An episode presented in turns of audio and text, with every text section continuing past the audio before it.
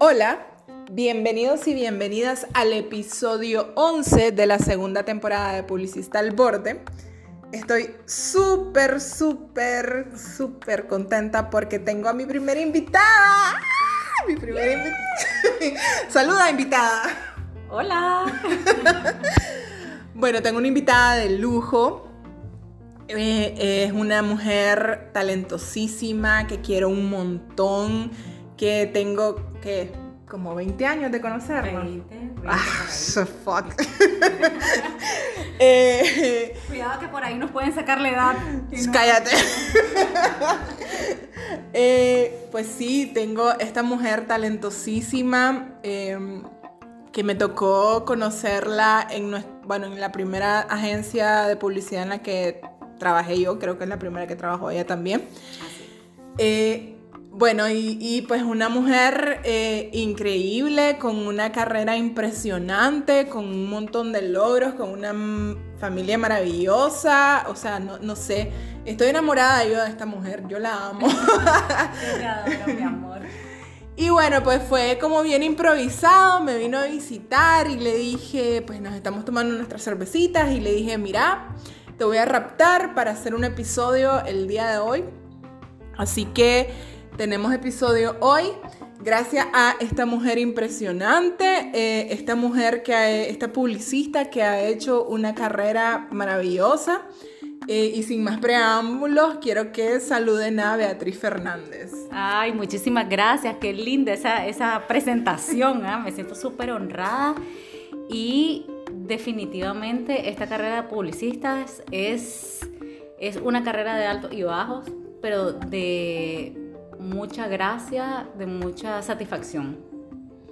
Ok, bueno, vea, eh, ok, vos estudiaste, bueno, bienvenida primero, antes de después, vos sabes esto.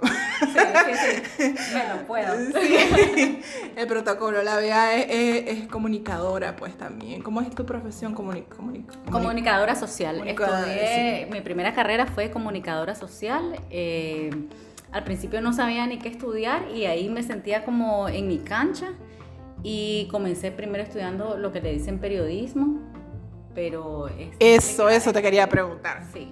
Ok, bueno, entonces eso te quería preguntar, como que, que ¿cómo fue tus inicios en esta cosa? Entonces ya nos contaste que fue, este, estudiaste periodismo, ¿y qué pasó después? ¿Cómo te desarrollaste en esto? Mira, estudié, comencé estudiando periodismo a los 17 años y eh, estando en la carrera, bueno, uno empieza a ver eh, prensa escrita, radio, televisión. En mi caso, en televisión me sentía más cómoda. Hablar con las cámaras, tener esa ese, eh, habilidad para poder comunicar las cosas que había que comunicar en ese momento, ¿verdad? Que comencé con un programa en universidad, después estuve en noticias. Eh, posterior, tuve las primeras clases con publicidad y yo dije, esto es guau, o sea, me gusta, me gusta, me siento un poco más identificada, pero como que el mundo me iba llevando para la parte de televisión. Estuve hasta, bueno, comencé en Canal 23, estuve en Canal 8 en Noticias y estuve con Telemundo. Hice mis cositas con Telemundo. Después me llega mi primer contacto con publicidad. Y de ahí me enamoré de la publicidad y de ahí estudié después publicidad, mercado de publicidad. Ok, wow. O sea, ustedes se imaginan esta mujer, o sea, de, de trabajar con Telemundo, después se fue a trabajar en agencia. ¿Cómo, cómo pasó eso? ¿Cómo fuiste a llegar a, una agencia de publicidad? Fue súper weird porque eh, alguien me dijo, Marco Amador, que lo recuerdo con mucho cariño, eh, una vez nos conocimos y me dijo, mira, ¿querés ser ejecutiva de cuentas? Y literalmente yo le pregunté, ¿y qué es ser ejecutiva de cuentas? Bueno, es atención al cliente, eh, es dar asesoría al cliente con los temas de la publicidad y yo ahí fue mi, primer como mi primer contacto con la publicidad. Cuando llegué eh, manejé cuentas pequeñas, que esas cuentas pequeñas fueron unos retos que me pusieron porque eran cuentitas, era la junior, me ponen cuentitas pequeñas y esas cuentas crecieron bastante. De comenzar por un volante a comenzar a hacer vallas, a comenzar a hacer ferias Entonces de ahí fue como mi primer contacto con la publicidad y de ahí fue como que agarré ese, ese impulso con el tema de las cuentas y hacer crecer cuentas. Ok, pero ahí me estás hablando de otra agencia donde yo no te conocí.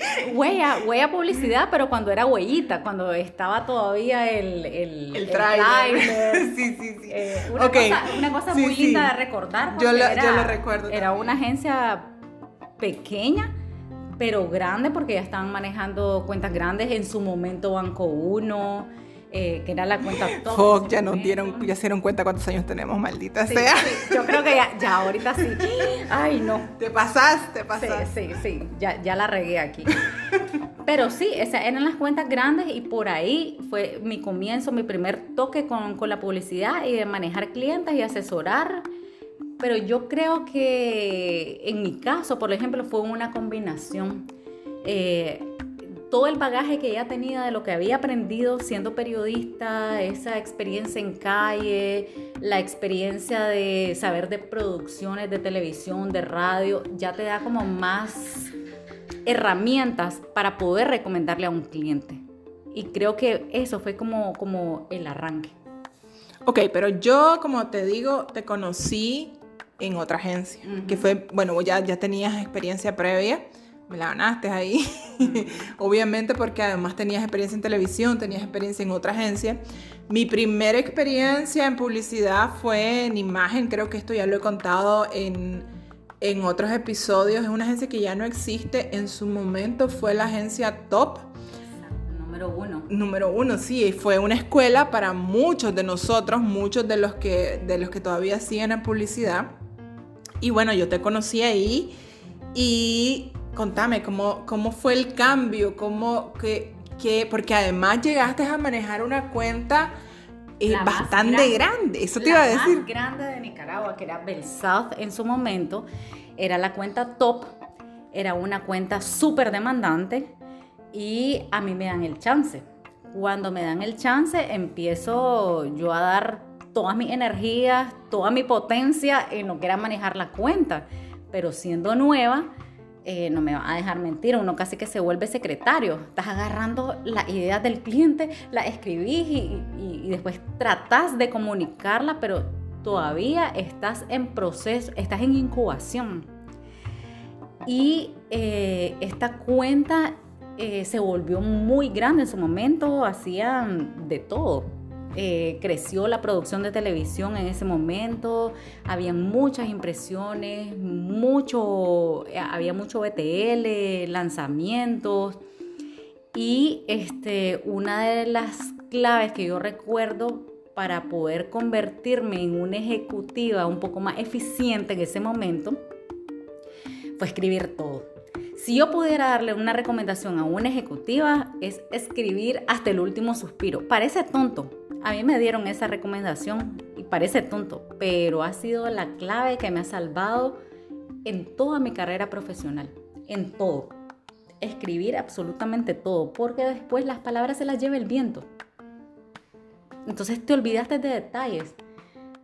Para mí no sirve eh, grabar en una grabadora, se me parece arcaico, pero sí tomar nota de las cosas más importantes y no hacer notas breves tomar detalles, tomar ese insight, ese sentimiento del cliente, lo que quiere transmitir, lo que le urge transmitir, porque a todos los clientes le urge todo. Exacto. Entonces, eso fue para mí como la clave para mi despegue como ejecutiva de cuentas, siendo, eh, queriendo ser modesta, pero una exitosa, pues, ejecutiva de, de cuentas. Si la Bea era esa persona que todos odiaban. Digo que todos odiaban porque no, yo la, la quería un montón. Pero, eh, este, digo... con todas las palabras. Sí, sí, no. A nivel laboral, ella era la que... Véaseme esto. Sí. Eh, perdón, no estamos abriendo una eh, bebida no alcohólica. este... Gracias, Bea. Eh, bueno, eh, les decía de que la Bea era esta persona que odiábamos, pero con amor, porque era la que nos mantenía a raya. O sea, la Bea, cuando yo les digo de que tengo una admiración por el departamento de cuentas, porque existe este cliché de que el, departamento de creatividad odia al departamento de cuentas. Pero cuando a mí me tocó en mi primer trabajo tener a, una ejecutiva de lujo como la Beatriz, y eso que no éramos amigas en ese entonces, no éramos tan amigas como somos ahora. Sí, eh, eh, para que no crean que fue por amiguismo, no. De hecho, nos hicimos amigas después, pero eso lo vamos a contar después. Pero, pero bueno, la cuestión es de que este, sí la odiábamos. era esta, esta persona de que era la que estaba detrás de todo. Ella estaba detrás de tráfico, estaba detrás de medios, además era una agencia de publicidad que manejaba todo, ¿verdad? ¿Te acordás que había producción, había medios, eh, habían eventos? Había mucha fotografía era una cantidad de fotografías que había que producir, no se compraban, las producíamos, o sea, nos dábamos el lujo, porque ahora uno las compra. A cinco pero, pero en ese momento se producían las fotografías, había que buscar la modelo, el vestuario, la locación. Entonces sí, era esa ejecutiva incisiva y que no me, se me escapaba, lo peor era que no se me escapaba nada, que creo que es la clave. Porque si una de las cosas que con Azalea hemos platicado es que, eh, aunque es cansón una ejecutiva así, eso creo que es lo que te lleva al éxito. Eh, tener el pendiente al día. Que no lo puedes sacar todo en el mismo momento, sí, no se puede, es, inhumano, creo yo. Pero sí es llevar eh, ese detalle. Y yo creo que en eso no se me escapaba nada y era la más odiada de la agencia. Sí, no la queríamos, muchachos, no la queríamos, pero pues la aprendimos a querer después. Pero bueno, sí es que uno tiene que separar lo laboral, ¿verdad? Exacto. Eso, lo hemos hecho muy bien nosotros, separar lo laboral de la amistad. Una amistad valiosísima que me he encontrado de mis mejores amigas, que la amo, la adoro. Pero esta historia es muy bonita porque nuestros comienzos no fueron así.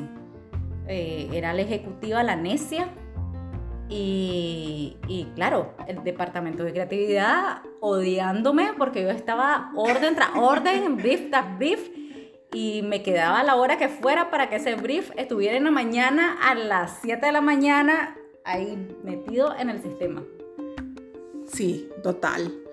Pero bueno, eh, ahí en esa agencia nos vimos las duras, las maduras, e incluso esta cuenta que, nos unía eh, eh, cambió de agencia en ese momento. Me acuerdo de que pasamos ese momento también en el que esa, en el que esa cuenta se fue. Pasamos un, recorte de personal en aquella agencia que era tan inmensa. ¿Te acordás qué triste que fue eso? Sí, la agencia número uno la agencia creo que tenía los huevos en una sola canasta. No se habían dividido los huevos. Eh, entonces cuando se va este cliente, claro, hace un gran desbarajuste y aunque la agencia no quería actuar de ese modo, no había cómo sostener el, resto porque la cuenta más grande se estaba yendo. Y es ahí la, la reflexión de que uno no puede poner todos los huevos en una canasta. Totalmente. No me acuerdo eh, quién se fue primero. ¿Te fuiste vos primero? Sí, yo creo que sí, te fuiste vos primero, ¿verdad? Creo que sí, fíjate, ya en, los últimos vestigios de la cuenta, ahí me salió una oportunidad para trabajar en una empresa, ya como gerente de marca. Se volvió cliente.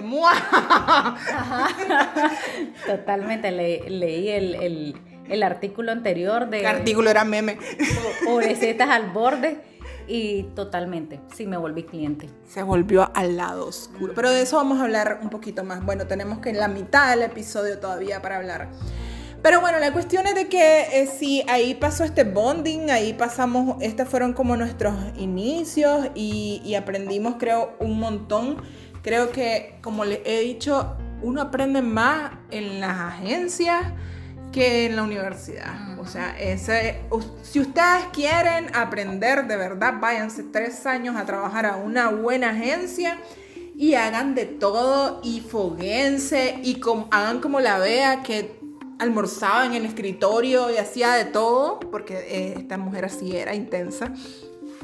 Pero esa intensidad la llevó a tener después un montón de oportunidades y un montón de puestos muy buenos en, tanto en otras agencias como en, otras empresas eh, del lado del cliente. Pues entonces, sí, son tres años difíciles, pero si les gusta esto, vayan, aprendan, cáguenla, lo que sea, pero en una buena agencia, no, no salgan de la universidad y ahí nomasito quieran poner su cara manchel. No es así. Y no, y es que la experiencia lo es todo. O sea, esos tres años de los que vos estás hablando son tres años donde vos tenés que ser una esponja.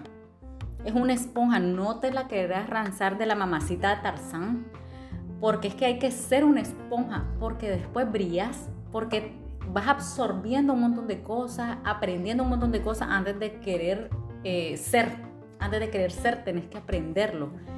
Y eso te lo da solo el fogueo de la, de, entre comillas, lo que sería la calle, ¿verdad? Que sería estar en, en, en el mero en el mero ajetreo de lo que es una agencia, por no decir vergueo. pero ya lo dije, por no decir, pero ya lo dije. sí se puede.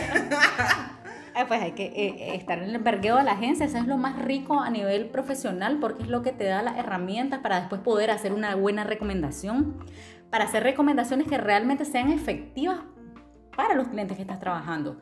Si el cliente necesita tal cosa, necesita algo de retail, si vos estás fogueado, vos podés hacer una buena recomendación. Ok, bueno, y entonces para seguirles un poco el cuento, la Bea y yo nos encontramos nuevamente. Esta agencia cerró, desgraciadamente. Eh, yo me moví eh, a otra agencia que es actual, casualmente la agencia en la que estoy trabajando ahora, pero este es como el, regreso. soy como el como Arnold Schwarzenegger. I'll be back in, and I did get back. pero bueno, es otro cuento. Este regres, este, estaba en esta agencia. Y era un tráiler, era una cosita, era una agencia pequeñita, y veníamos de aquella agencia que era como que un edificio, ¿te acuerdas? Chiquitita y empezaron a hacer el edificio cuando nosotros trabajábamos todavía en el tráiler. Eso fue súper rico, ver crecer hacia la agencia. Iban haciendo el edificio y nosotros en la cafetería viendo crecer el edificio. Yo realmente, yo me sentí que crecimos con, con, con Huella. Realmente hay, hay un amor especial. Eh, Realmente hay pocos trabajos, creo yo, que a uno lo prenden con, ese amor, pero con esta agencia pasó eso. Totalmente. Y yo creo que, bueno, ahí nos reencontramos, fue otra cosa. Este, igual todo el equipo también estaba bien involucrado y como dice Beatriz, estábamos todos creciendo y viendo qué bonito que todo lo que estamos, todo nuestro esfuerzo, todo lo que nosotros estamos metiéndole, esto se está convirtiendo desde un trailer ahí en un patio a este edificio y que luego fueron dos edificios y que luego fueron dos agencias.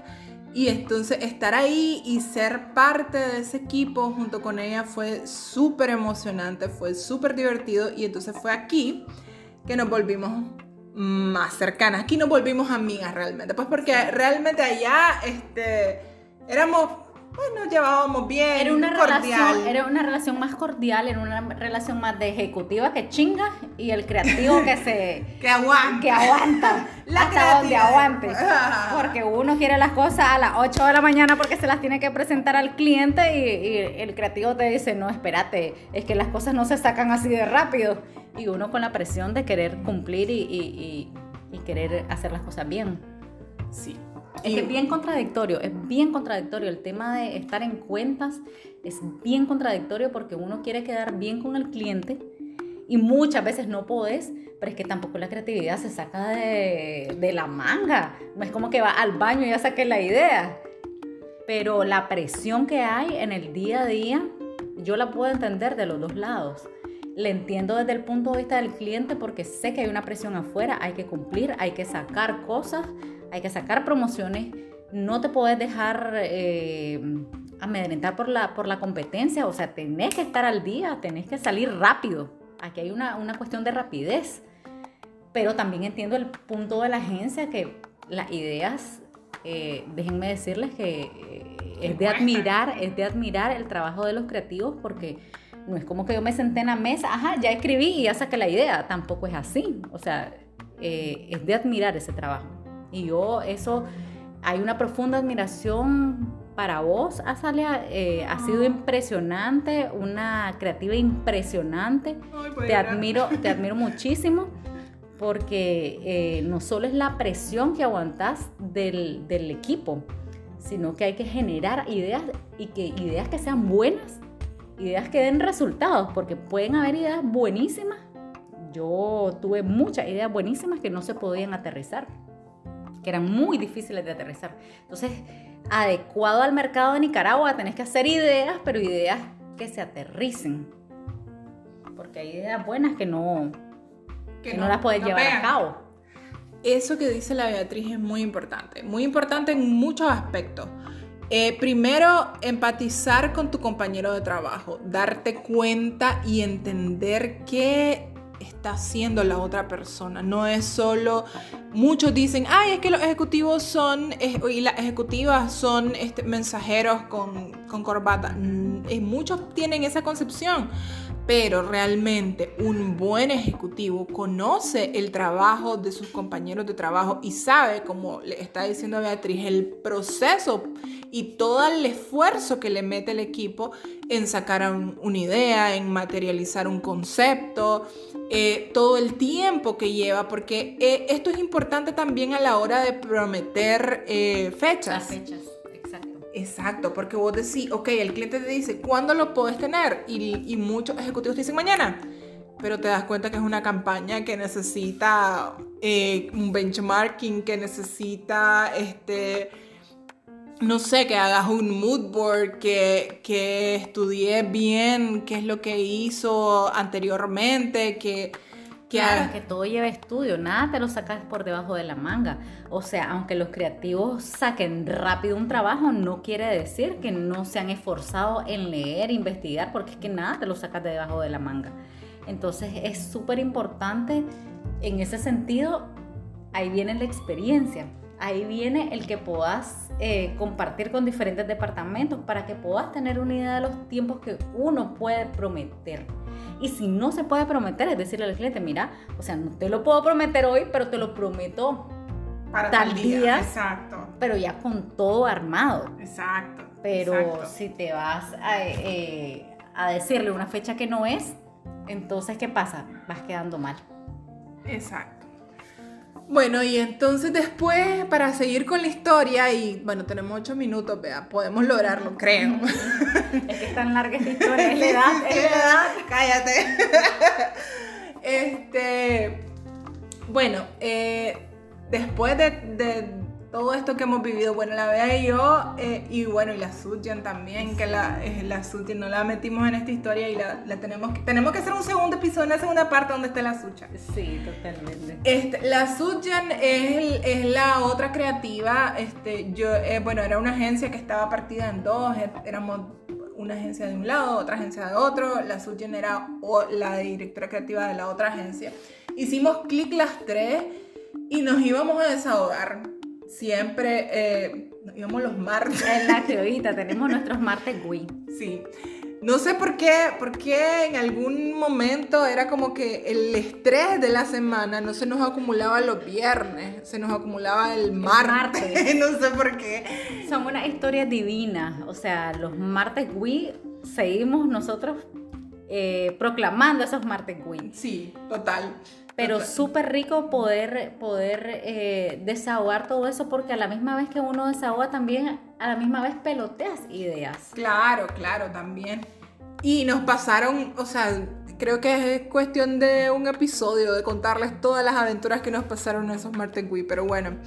Eh, para... Ese otro capítulo. Otro capítulo, sí, sí, sí, vamos a hacer otro, se los prometemos este, que nos patrocine una ya, ya que está de moda los seltzer, que nos, nos manden una cuantas seltzer. Yo creo que sí, fíjate, a ver cuántas ideas podemos contar aquí sí, sí, podemos revelar aquí. Sí, sí, sí. Pero bueno, este, para seguir con la historia y contarles un poco, este, no sé si vamos a tener que partir esto o no, pero no importa. Este, bueno, Beatriz, después de, de todo esto que les estoy contando y de toda esta experiencia, ella tuvo una oportunidad para pasarse del lado del cliente.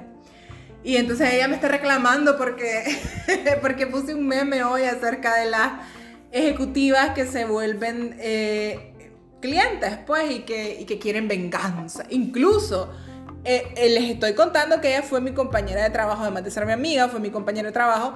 Después fue mi cliente en, en otra agencia. Este Y, fue también, eh, bueno, también fue mi modelo potencial. Me dejó, ah, no les he contado. Voy a ponerla en evidencia. Una vez la propuse para una marca, para un anuncio del Día de la Madre. Me acuerdo que fuimos a buscar una pelota porque tenía que salir embarazada. Y aquella pelota que fuimos a buscar, le armamos la panza, le tomamos las fotos para el casting, me las cogen. Y ella, como era una ejecutiva muy ocupada. No, no, no. Vea. Te pasas. Me la eligen. La eligen. La eligen, vea. Te eligen y, ella se pasa porque estaba muy ocupada, era una ejecutiva muy ocupada, tenía mucho trabajo. Muy responsable. Muy irresponsable. Ella dijo muy irresponsable. Haber quedado mal en eso y muy responsable porque tenía algo que hacer de la marca Movistar, que era mi cuenta estrella. y prioricé darle a, mi marca lo que en ese momento estaba necesitando. Una cosa súper importante que te voy a decir, cuando esta segunda etapa de Huella, creo que es válido eh, retomar esto, me vuelvo otro tipo de ejecutiva. Ya no era la ejecutiva aprendiz que estaba absorbiendo, era una ejecutiva que ya estaba proponiendo, que tenía mis propias ideas, que tenía eh, cosas que decir, asesorar y era otra visión totalmente. Bueno, es que no les conté que en imagen ella era ejecutiva de cuentas y en Huella ya era directora, de, cuentas. Sí, fue un cambio. Eh, fue un cambio, pero lo que te quiero decir es toda la experiencia. Y si en algún momento me, me yo dije, ah, haber estudiado comunicación, hubiera estudiado publicidad desde un principio. No, realmente no, porque todo te va dando una enseñanza, una experiencia y a ver, y es lo que te decía. Sorry, este, este episodio va a ser un poquito largo, se cortó un poquito, pero aquí estamos. Creo que voy a hacer el remiendo. Espero que quede bien. Si no, ustedes hagan de cuenta que quedó bien. ¿Ok? Ajá, vea, nos decías. Entonces, la experiencia, la experiencia es lo que te da la herramienta. En esta etapa, cuando ya empiezo a manejar, eh, deja de ser Bell South y es Movistar yo me vuelvo una persona totalmente diferente, es una persona que propone que, o que no está de acuerdo con el cliente, que puede refutar o que puede recomendar y que las recomendaciones son buenas, son válidas y que te las acepte el cliente, pero eso te lo da ese bagaje que te estoy dando. Por eso para mí es importante, por eso para mí es importante esta oportunidad que me estás dando para poder contar esta experiencia ejecutiva de cuentas y el que me esté escuchando, que, que esté pasando por aquí, sepa que el bagaje es realmente es la base. Porque después te vuelves la mamacita de Tarzán, pero porque ya viviste muchas cosas. Entonces aquí mi actuar era totalmente diferente. Era una mujer que ya o contradecía a la agencia o contradecía al cliente.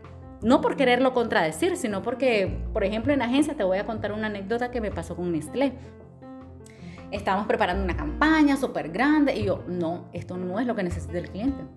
El cliente necesita retail, es la calle, es algo básico. Y no era la gran campaña, pero yo estaba necesitando lo básico.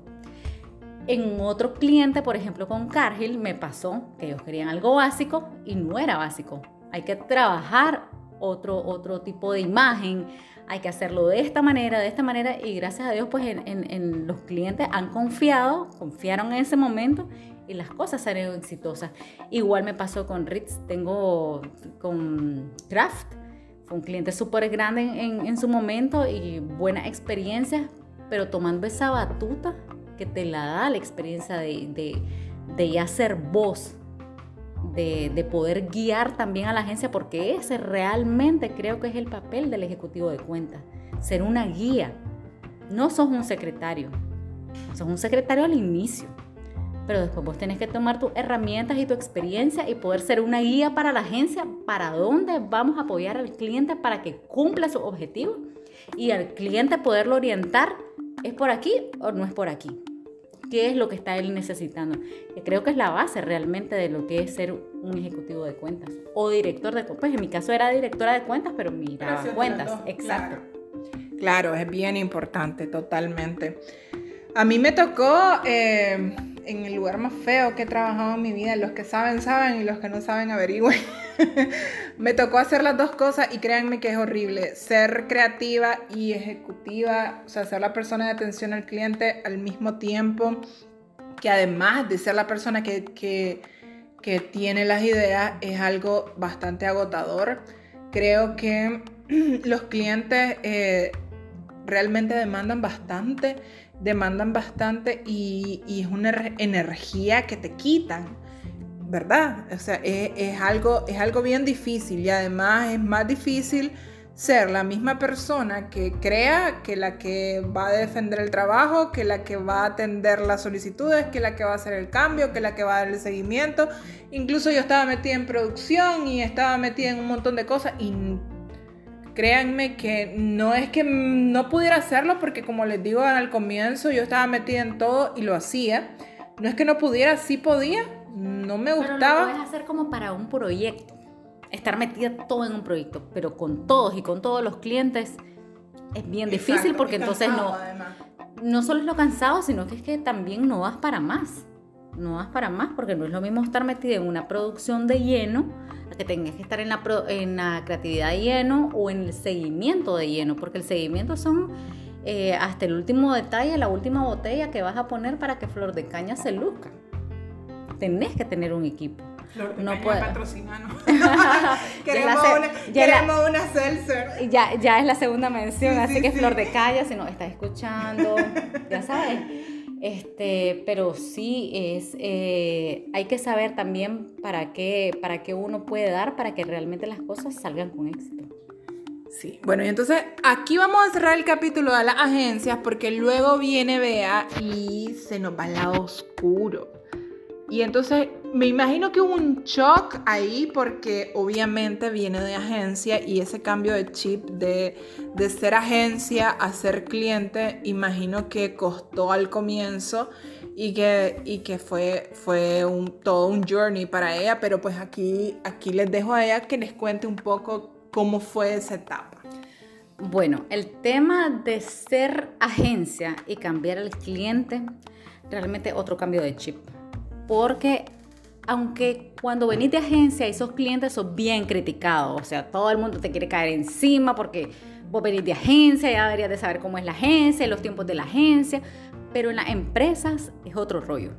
Hay otra presión, hay otro tiempo que cumplir y a veces, por ejemplo, pedís algo para mañana y no depende de vos, sino que tal vez tu jefe te lo pasó tarde o, o alguien de producto.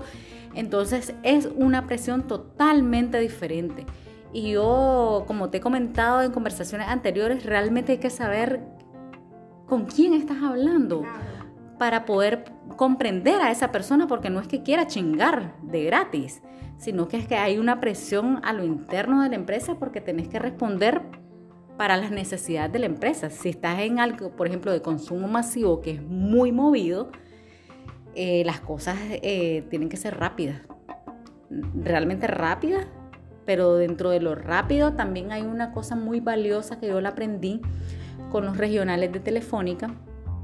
Siempre tenés un Día de la Madre, siempre tenés un julio, siempre tenés un agosto regreso a clases para los que están en un sistema americano, siempre tenés un octubre que es este cuando... Valentine. Exacto, siempre hay un Valentine, siempre hay un, una Navidad, entonces también uno también tiene que tener la labor como cliente, ¿verdad? De programarse, porque son periodos que no pasan y hay que programarse con la idea. Tienes que estar al tanto. Pero sí también como cliente hay cosas que pasan en el día a día que no las puedes controlar y tenés que reaccionar rápido para la competencia.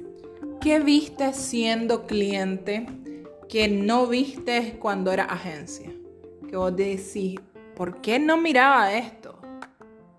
¿Hubo algo, que, vos dijeras, ah, claro, es que esto no entienden porque no saben? O sea, como me estás diciendo, eh, tenés eh, todo un procedimiento antes o tengo que responderle a, a tres personas más. Que el cliente no conoce los procedimientos de su agencia.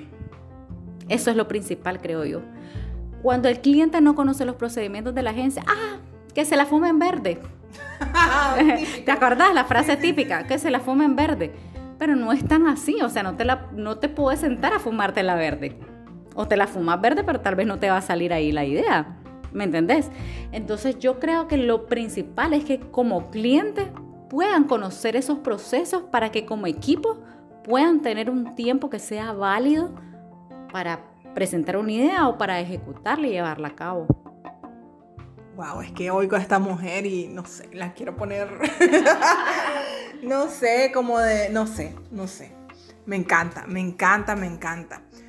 Bueno, y eh, ahora para, para no ser tan largo este episodio, eh, quiero que le digas un mensaje a las personas o a las, tanto a hombres como mujeres que están empezando en la carrera de cuenta, como consejos y, acerca de, sus inicios, acerca de cómo se pueden proyectar y, pues que compartas un poquito acerca de, todo lo que aprendiste pues en, en, en a nutshell, pues así como bueno, lo principal para mí es que los primeros años acumulen experiencia.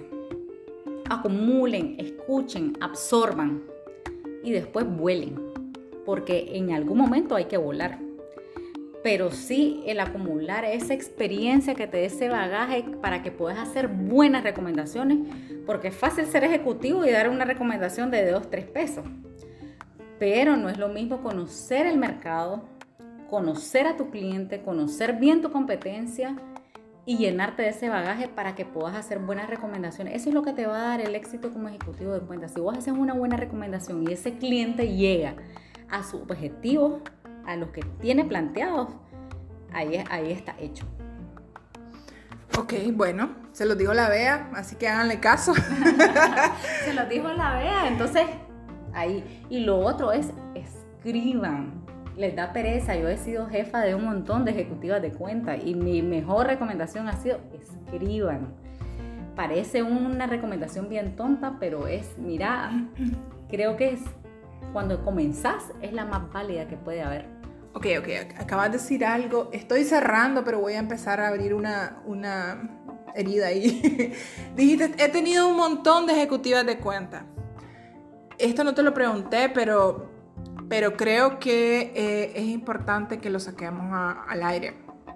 Eh, este es un rol que generalmente ha sido delegado a mujeres, eh, porque pues precisamente no, nos ven como que la asistente, la que toma notas, no sé qué, no sé qué tanto te ha tocado lidiar con hombres ejecutivos, cuál ha sido em, tu, relación con ellos y si pensás que hay machismo, misoginia eh, respecto al trato de las ejecutivas. ¿A qué me refiero? A que esperan de que se vistan de cierta manera, que actúen de cierta manera, etc. Pues eh, creo que esa va a ser mi última pregunta y lo que responda la Bea y después vamos a cerrar porque si no esto se va a hacer eterno. Sí, mira, yo creo que el ser profesional es lo que cuenta. Si sos hombre o sos mujer, no hay una diferencia, porque el cliente no está buscando si sos mujer o sos hombre, él quiere resultados. Y así son las empresas. 4 más 4 es 8. Y ahí no hay vuelta de hoja.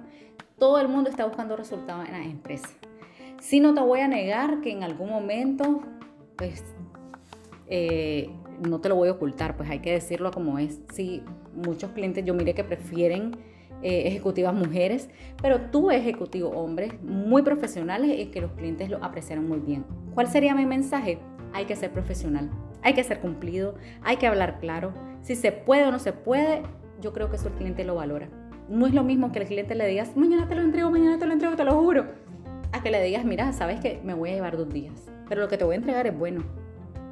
Entonces, yo con eso cerraría. Hay que ser profesional en todo lo que uno haga. Wow, clases palabras. Increíble. ¿Para qué? Eh, bueno, este, eso es todo. Creo que este. que, se, venga el otro, que sea el, el podcast de amiga. Eh, sí, sí, sí, ese va a ser como que. Sí, va a ser como que más relax. Bueno, nos estábamos tomando nuestras cervecitas, quisimos tomarnos este tiempo para hablar con ustedes compartir. Gracias, Bea, de verdad. No sabes cómo te amo. Mi amor, te adoro y gracias por haberme invitado y muchas gracias a las personas que, que nos pudieron haber escuchado y ojalá que les sirva a alguien lo que yo he dicho. Si les sirven, tómelo y si no, pues lo dejan. Y para contrataciones de la BEA, llámenme, escriban. Igual, contrataciones para mí, aquí está, aquí, ahí este, les acabo de actualizar el enlace araña, por si acaso. Y nada, pues gracias, gracias, gracias por, por escucharme, eh, gracias por seguirme en las redes. Gracias. Bye, Bea. Un besote a la Bea, eh, una mujer súper apuntada. Eh, y como les decía, gracias por seguirme en las redes, gracias por seguirme. Bueno, tengo TikTok, no he hecho ningún TikTok, pero soon, soon. Es publicista al borde en TikTok, Instagram, Facebook y en Twitter como publicista borde. Recuerden seguirme en las redes que les gusten. Eh, no he puesto nada en el YouTube porque soy boluda. Pero bueno. Eh, espero que le haya gustado este episodio, espero que le haya servido un montón. Eh, y nada, estoy feliz porque tuve mi primera invitada y espero que vengan más. Y nada, eso es todo. Gracias y nos escuchamos la próxima. ¡Chao!